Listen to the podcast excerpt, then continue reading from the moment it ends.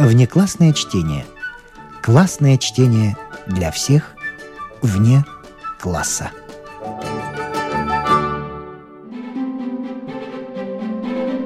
Внеклассное чтение. Не включенное в курс литературы. Гилберт Кейт Честертон. Сапфировый крест. Из сборника «Неведение отца Брауна».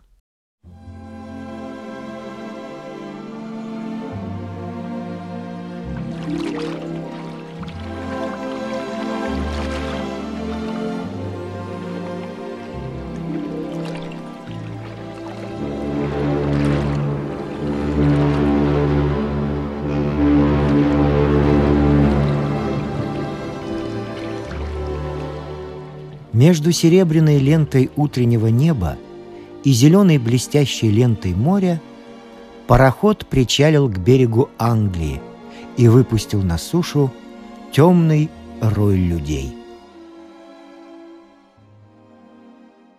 Тот, за кем мы последуем, не выделялся из них. Он и не хотел выделяться. Ничто в нем не привлекало внимания.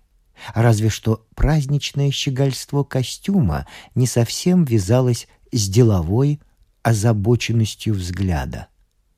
Легкий серый сюртук, белый жилет и серебристая соломенная шляпа с серо-голубой лентой подчеркивали смуглый цвет его лица и черноту эспаньолки, которой больше бы пристали брыжи елизаветинских времен. Приезжий курил сигару с серьезностью бездельника. Никто бы не подумал, что под серым сюртуком заряженный револьвер, под белым жилетом удостоверение сыщика, а под соломенной шляпой умнейшая голова Европы. Это был сам Валантен, глава парижского сыска, величайший детектив мира. А приехал он из Брюсселя, чтобы изловить величайшего преступника эпохи. Фламбо был в Англии. Полиция трех стран наконец выследила его. От Гента до Брюсселя, от Брюсселя до Хук-Ван-Холланда и решила, что он поедет в Лондон. Туда съехались в те дни католические священники, и легче было затеряться в сутолоке приезжих. Валантен не знал еще, кем он прикинется — мелкой церковной сошкой или секретарем епископа.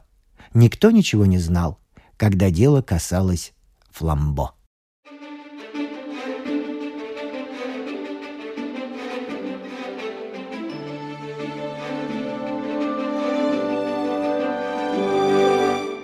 Прошло много лет с тех пор, как этот гений воровства перестал будоражить мир, и, как говорили после смерти Роланда, на земле воцарилась тишина.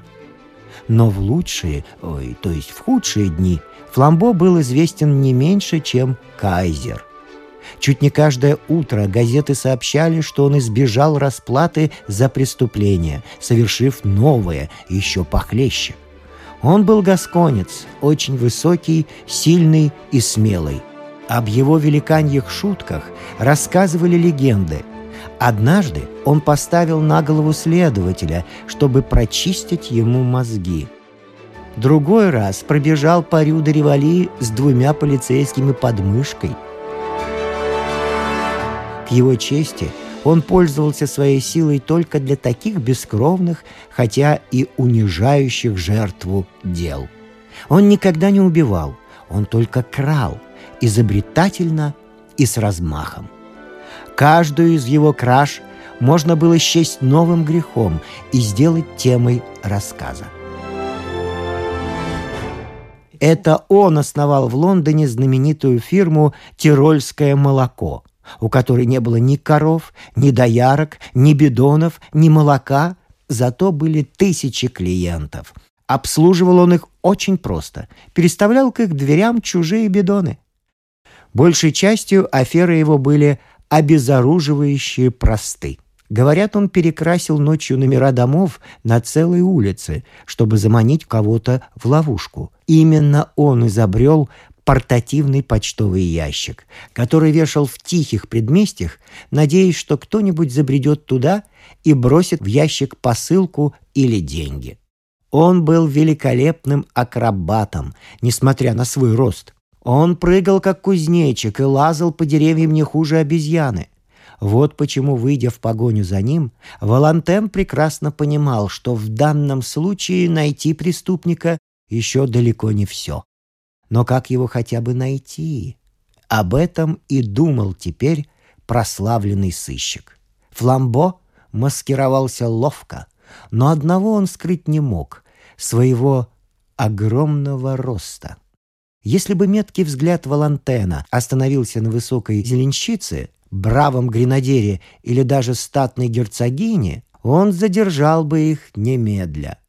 Но все, кто попадался ему на пути, походили на переодетого фламбо не больше, чем кошка на переодетую жирафу. На пароходе он всех изучил. В поезде же с ним ехали только шестеро. Коренастый путеец, направлявшийся в Лондон, три невысоких огородника, севших на третьей станции, миниатюрная вдова из эссекского местечка и совсем низенький священник из эссекской деревни. Дойдя до него, сыщик махнул рукой и чуть не рассмеялся.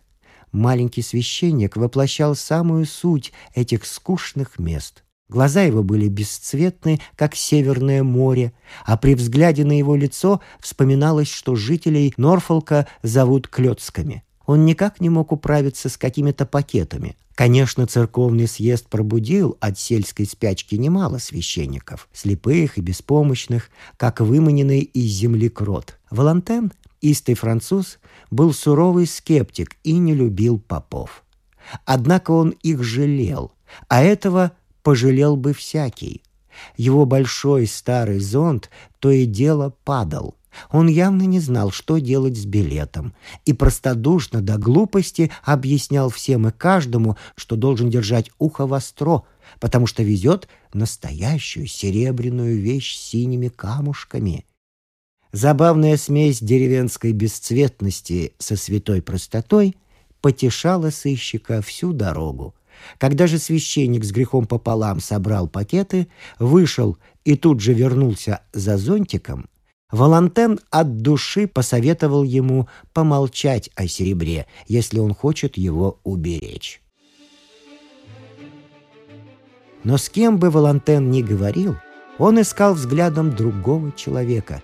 В бедном ли платье, в богатом ли, в женском или мужском, только не ниже шести футов. В знаменитом преступнике было шесть футов четыре дюйма.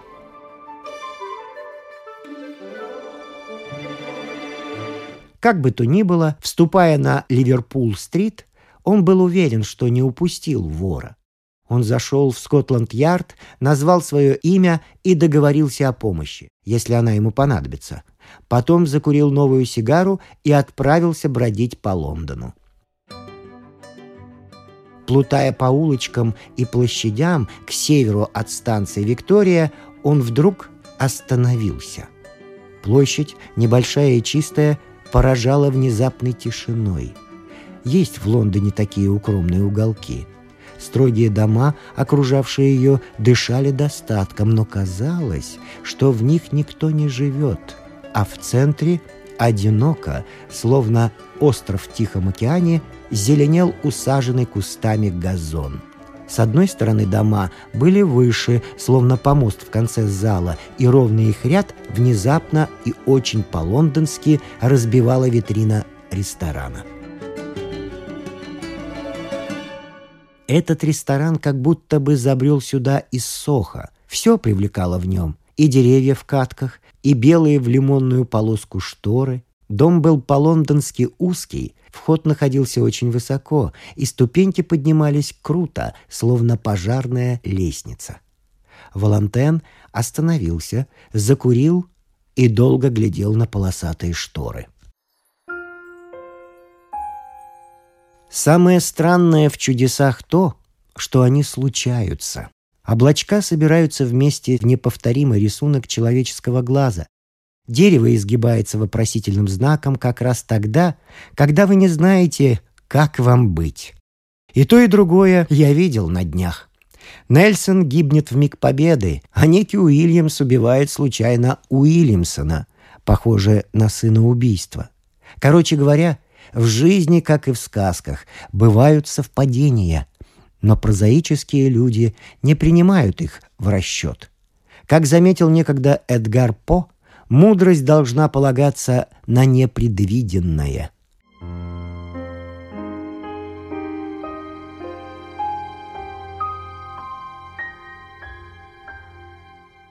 Арестит Валентен был истый француз, а французский ум — это ум и ничего больше. Он не был мыслящей машиной. Ведь эти слова — неумное порождение нашего бескрылого фатализма. Машина потому и машина, что не умеет мыслить. Он был мыслящим человеком, и мыслил он здраво и трезво. Своими похожими на колдовство победами он был обязан тяжелому труду, простой и ясной французской мысли. Французы будоражат мир не парадоксами, а общими местами. Они облекают прописные истины в плоть и кровь. Вспомним их революцию. Валантен знал, что такое разум, и потому знал границы разума. Только тот, кто ничего не смыслит в моторах, попытается ехать без бензина. Только тот, кто ничего не мыслит в разуме, попытается размышлять без твердой, неоспоримой основы. Сейчас основы не было. Он упустил фламбо в Норвиче, а здесь, в Лондоне, тот мог принять любую личину и оказаться кем угодно, от верзилы оборванца в Уимблдоне до атлета Кутилы в отеле «Метрополь». Когда Валантен ничего не знал, он применял свой метод. Он полагался на непредвиденное. Если он не мог идти разумным путем, он тщательно и скрупулезно действовал вопреки разуму. Он шел не туда, куда следует. Не в банки, полицейские участки, злачные места, а туда, куда не следует. Стучался в пустые дома, сворачивал в тупики, лез в переулки через горы мусора, огибал любую площадь, петлял. Свои безумные поступки он объяснял весьма разумно. «Если у вас есть ключ, — говорил он, — этого делать не стоит. Но если ключа нет, делайте только так. Любая странность, зацепившая внимание сыщика, могла зацепить и внимание преступника. С чего-то надо начать. Почему же не начать там, где мог остановиться другой? В крутизне ступенек, в тихом уюте ресторана было что-то необычное. Романтическим нюхом сыщика Валантен почуял, что тут стоит остановиться. Он взбежал по ступенькам, сел у окна и спросил черного кофе. Было позднее утро, а он еще не завтракал. Остатки чужой еды на столиках напомнили ему, что он проголодался. Он заказал яйцо в смятку и рассеянно положил в кофе сахар, думая о фламбо. Он вспомнил, как тот использовал для побега то ножницы, то пожар, то доплатное письмо без марки, а однажды собрал толпу к телескопу, чтобы смотреть на мнимую комету. Валантен считал себя не глупее Фламбо и был прав. Но он прекрасно понимал невыгоды своего положения. Преступник — творец, сыщик — критик, — сказал он, кисло улыбнулся, поднес чашку к губам и быстро опустил. Кофе был соленый. Он посмотрел на вазочку, из которой брал соль. Это была сахарница, предназначенная для сахара, точно так же, как бутылка предназначена для вина. Он удивился, что здесь держит в сахарницах соль, и посмотрел, нет ли где солонки. На столе стояли две, полные доверху. Может, и с ними не все в порядке? Он попробовал. В них был сахар. Тогда он окинул вспыхнувшим взглядом другие столики не проявился ли в чем-нибудь и там изысканный вкус шутника, переменившего местами соль и сахар. Все было опрятно и приветливо, если не считать темного пятна на светлых обоях. Влантен крикнул лакея. Растрепанный и сонный лакей подошел к столику, и сыщик, ценивший простую незамысловатую шутку, предложил ему попробовать сахар и сказать, соответствует ли он репутации заведения. Лакей попробовал, охнул и проснулся. «Вы всегда шутите так тонко?» — спросил Валентен. «Вам не приелся этот розыгрыш, а?» Когда ирония дошла до лакея, тот, сильно запинаясь, заверил, что ни у него, ни у хозяина и в мыслях не было ничего подобного. Вероятно, они просто ошиблись. Он взял сахарницу и осмотрел ее. Взял солонку и осмотрел ее, удивляя все больше и больше. Наконец, он быстро извинился, убежал и привел хозяина. Тот тоже обследовал сахарницу и солонку и тоже удивился. Вдруг лакей захлебнулся словами. «Я вот что думаю!» — затараторил он. «Я думаю, это те священники, те двое!» — пояснил лакей, «которые стену супом облили!» «Облили стену супом?» — переспросил Валантен, думая, что это итальянская поговорка. «Вот-вот-вот! Вот-вот!» Волновался лакей, указывая на темное пятно. «Взяли и, и э, плеснули!» Волантен взглянул на хозяина, и тот дал более подробный отчет. «Да, сэр», — сказал он, — «так оно и было. Только сахар и соль тут, наверное, ни при чем. Э, совсем рано. Мы только шторы подняли. Сюда зашли два священника и заказали бульон. Люди вроде бы тихие, приличные. А высокий расплатился и ушел, а другой собирал свертки. Он какой-то был неповоротливый. Потом он тоже пошел к дверям и вдруг схватил чашку и вылил суп на стену. Я был в задней комнате. Выбегаю, смотрю, пятно, а священника нет. Убыток небольшой, но ведь какая наглость! Я побежал за ним, да не догнал. Они свернули на Карстрейс-стрит. Валантен уже вскочил, надел шляпу и стиснул трость. Он понял. Во тьме неведения надо было идти туда, куда направляет вас первый указатель, каким бы странным он ни был. Еще не упали на стол монеты, еще не хлопнула стеклянная дверь, а сыщик уже свернул за угол и побежал по улице. К счастью, даже в такие отчаянные минуты он не терял холодной зоркости. Пробегая мимо какой-то лавки, он заметил в ней что-то странное и вернулся. Лавка оказалась зеленой. На открытой витрине были разложены овощи и фрукты, а над ними торчали ярлычки с ценами. В самых больших ячейках высились груды орехов и пирамида мандаринов. Надпись над орехами, синие крупные буквы на картонном поле гласила «Лучшие мандарины. Две штуки за пенни». Надпись над мандаринами «Лучшие бразильские орехи. 4 пенса фунт». Валантен прочитал и подумал, что совсем недавно встречался с подобным юмором. Обратившись к краснолицому зеленщику, который довольно угрюмо смотрел вдаль, он привлек его внимание к прискорбной ошибке.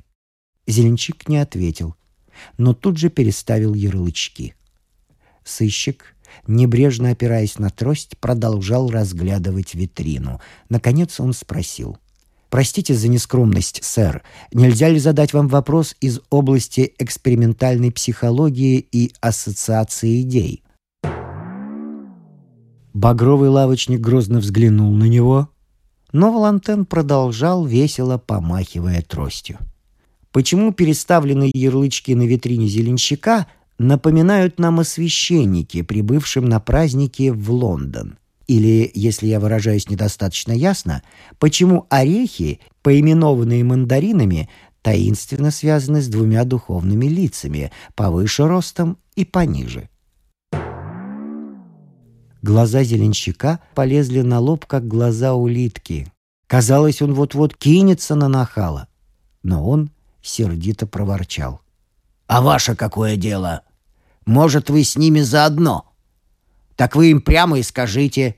Попы они там или кто, рассыплют мне опять яблоки и кости переломаю». «Правда?» — посочувствовал сыщик. «Они рассыпали ваши яблоки?» «Это все тот коротенький», — разволновался зеленщик. «Прямо по улице покатились. Пока я их подбирал, он и ушел». «Куда?» — спросил Валентен. «Налево, за второй угол. Там площадь», — быстро сообщил зеленщик. «Спасибо», — сказал Валентен и упорхнул, как фея.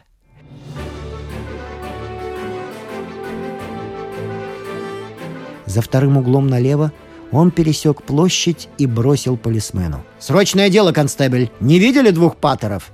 Полисмен засмеялся басом.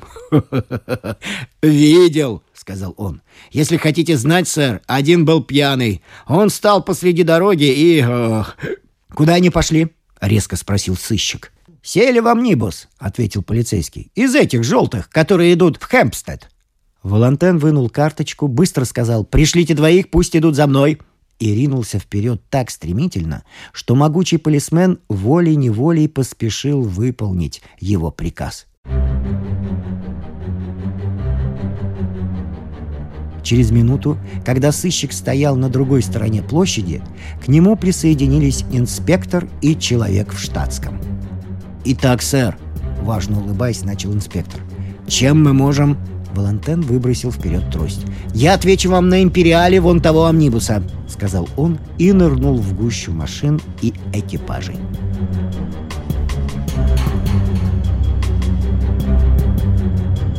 Когда все трое, тяжело дыша, уселись на верхушке желтого амнибуса, инспектор сказал «В такси мы бы доехали в четыре раза быстрее». «Конечно», — согласился предводитель. «Если бы мы знали, куда едем, «А куда мы едем?» – ошарашенно спросил инспектор. Волантен задумчиво курил. Потом, вынув изо рта сигару, произнес. «Когда вы знаете, что делает преступник, забегайте вперед. Но если вы только гадаете, идите за ним. Блуждайте там, где он. Останавливайтесь, где он. Не обгоняйте его. Тогда вы увидите то, что он видел, и сделаете то, что он сделал. Нам остается одно — подмечать все странное. «В каком именно роде?» — спросил инспектор. «В любом», — ответил Валантен и надолго замолчал.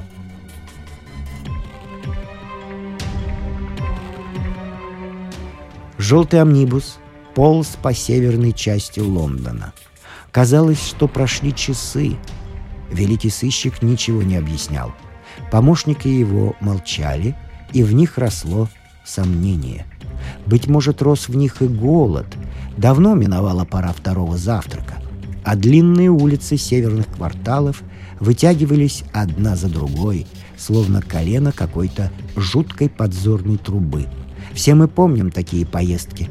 Вот-вот покажется край света, но показывается только Тефнелл парк. Лондон исчезал, рассыпался на грязные лачуги, кабачки и хилые пустыри и снова возникал в огнях широких улиц и фешенебельных отелей. Казалось, едешь сквозь 13 городов. Впереди сгущался холодный сумрак, но сыщик молчал и не двигался, пристально вглядываясь в мелькающие мимо улицы. Когда Кэмден-таун остался позади, Полицейские уже клевали носом. Вдруг они очнулись. Валантен вскочил, схватил их за плечи и крикнул кучеру, чтобы тот остановился. Полном недоумении они скатились по ступенькам и, оглядевшись, увидели, что Валантен победно указывает на большое окно по левую руку от них. Окно это украшало сверкающий фасад большого, как дворец, отеля. Здесь был обеденный зал ресторана, о чем и сообщала вывеска. Все окна в доме были из матового узорного стекла, но в середине этого окна, словно звезда во льду, зияла дырка. «Наконец!» — воскликнул Валентен, потрясая тростью. разбитое окно. Вот он, ключ. Какое окно? Какой ключ? Рассердился полицейский. Чем вы докажете, что это связано с нами? От злости Валентен чуть не сломал бамбуковую трость. «Чем докажу?» — вскрикнул он. «О, Господи! Он ищет доказательств! Скорее всего, это никак не связано. Но что ж нам еще-то делать? Неужели вы не поняли, что нам надо хвататься за любую самую невероятную случайность или идти спать?» Он ворвался в ресторан. За ним вошли полисмены. Все трое уселись за столик и принялись за поздний завтрак, поглядывая то и дело на звезду в стекле. Надо сказать, и сейчас она мало что объясняла. Все окна в доме были из матового узорного стекла, но в середине этого окна, словно звезда во льду, зияла дырка. «Вижу, у вас окно разбито», — сказал Валантен лакею, расплачиваясь. «Да, сэр», — ответил лакей, озабоченно подсчитывая деньги. Чаевые были немалые, и, выпрямившись, он явно оживился. «Вот именно, сэр», — сказал он. «Ну и дела, сэр». «А что такое?» — небрежно спросил сыщик. «Пришли к нам тут двое, священники», — поведал лакей. «Сейчас их много понаехало. Ну, позавтракали они. Один заплатил и пошел, а другой чего-то возится. Смотрю, завтрак-то был дешевый, а заплатили чуть ли не в четверо. Я говорю, вы лишнее дали? А он остановился на пороге и так это спокойно говорит. Правда? Взял я счет, хотел ему показать и чуть не свалился. «Почему?» — спросил сыщик. «Я бы чем хотите поклялся. В счете было четыре шиллинга, а тут смотрю — четырнадцать. Хоть ты тресни!» «Так!» — вскричал Волантен, медленно поднимаясь на ноги. Глаза его горели. «И что же?» А он стоит себе в дверях и говорит. «Простите, перепутал, но это будет за окно». «Какое такое окно, говорю?» «Которое я разобью. И трах зонтиком». Слушатели вскрикнули.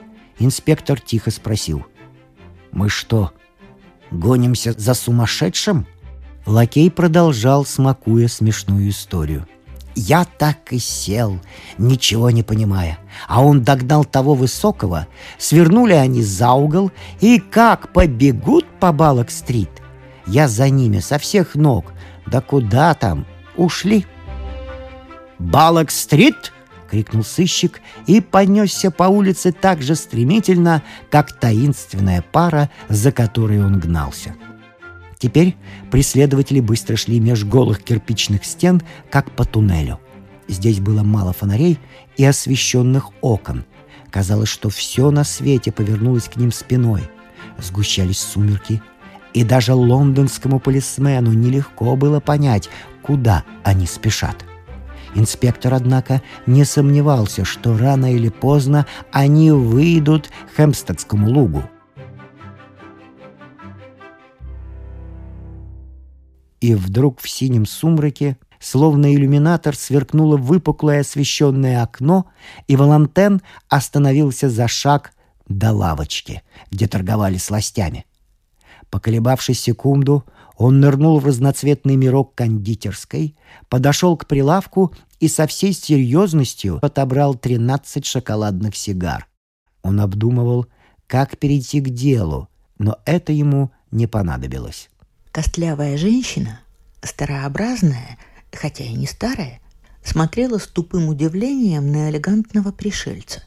«Вы, наверное, за пакетом?» — спросила она. «Я его отослала».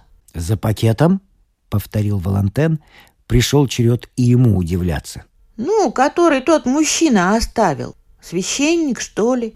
«Ради бога!» — воскликнул Валантен и подался вперед. Его пылкое нетерпение прорвалось, наконец, наружу. «Ради бога, расскажите подробно!» «Ну...» — не совсем уверенно начала женщина. «Зашли сюда священники, купили мятных лепешек, поговорили про то, про сё и пошли к парку. Вдруг один бежит. Я пакета не оставлял, я туда-сюда нету нигде. А он говорит, ладно, найдете, пошлите вот по такому адресу. и дал мне этот адрес и еще шиллинг за труды. Вроде бы все обшарила, а ушел он, глядь, пакет лежит. Ну, я его и послала, не помню уж куда, где-то в Вестминстере. А сейчас я и подумала, наверное, в этом пакете что-то важное. Вот полиция за ним и пришла. «Так и есть», — быстро сказал Валентен. «Близко тут лук». «Прямо идти минут пятнадцать», — сказала женщина. «К самым воротам выйдете». Валентен выскочил из лавки и понесся вперед. Полисмены неохотно трусили за ним. Узкие улицы предместья лежали в тени домов, и, вынырнув на большой пустырь под открытое небо, преследователи удивились, что сумерки еще так прозрачны и светлы. Круглый купол синевато-зеленого неба отсвечивал золотом меж черных стволов и в темно-лиловой дали. Зеленый светящийся сумрак быстро сгущался, и на небе проступали редкие кристаллики звезд. Последний луч солнца мерцал, как золото, на вершинах холмов, венчавших излюбленное лондонцами место, которое зовется «Долиной здоровья». Праздные горожане еще не совсем разбрелись. На скамейках темнели расплывчатые силуэты пар, а где-то вдалеке вскрикивали на качелях девицы. Величие небес осеняло густеющей синью величие человеческой пошлости. И, глядя сверху на луг, Валантен увидел, наконец-то, что искал. Вдалеке чернели и расставались пары. Одна из них была чернее всех и держалась вместе. Два человека в черных сутанах уходили вдаль. Они были не крупнее жуков, но Валантен увидел, что один много ниже другого. Высокий шел смиренно и чинно, как подобает ученому-клирику, но было видно, что в нем больше шести футов. Валантен сжал зубы и ринулся вниз, рьяно вращая тростью. Когда расстояние сократилось, и двое в черном стали видны четко, как в микроскоп, он заметил еще одну странность, которая и удивила его, и не удивила. Кем бы ни был высокий, маленького Валантен узнал. То был его попутчик по купе, неуклюжий священник из Эссекса, которому он посоветовал смотреть получше за своими свертками.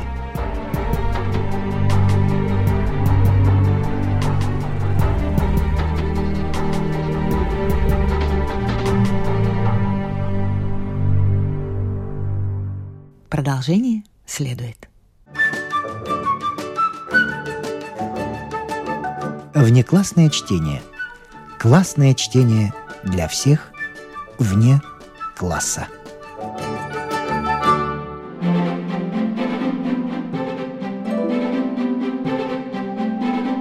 С вами прощаются актеры Наталья Щеглова и Вадим Гросман. Слушайте нас в Spotify – на платформах CastBox, Яндекс.Музыка, Apple Podcast и других. Самых маленьких слушателей мы приглашаем побывать в гостях у книжки. Подкаст Латвийского радио 4. А для тех, кого интересует наша женская роль в истории, в подкасте Латвийского радио 4 звучат истории на манжетах.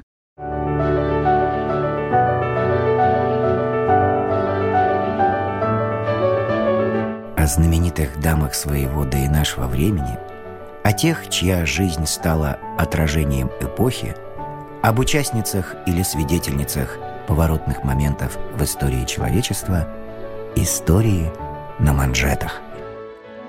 Этот и другие подкасты Латвийского радио 4 вы найдете в Spotify, а также на платформах CastBox, Яндекс.Музыка, Apple Podcast и других –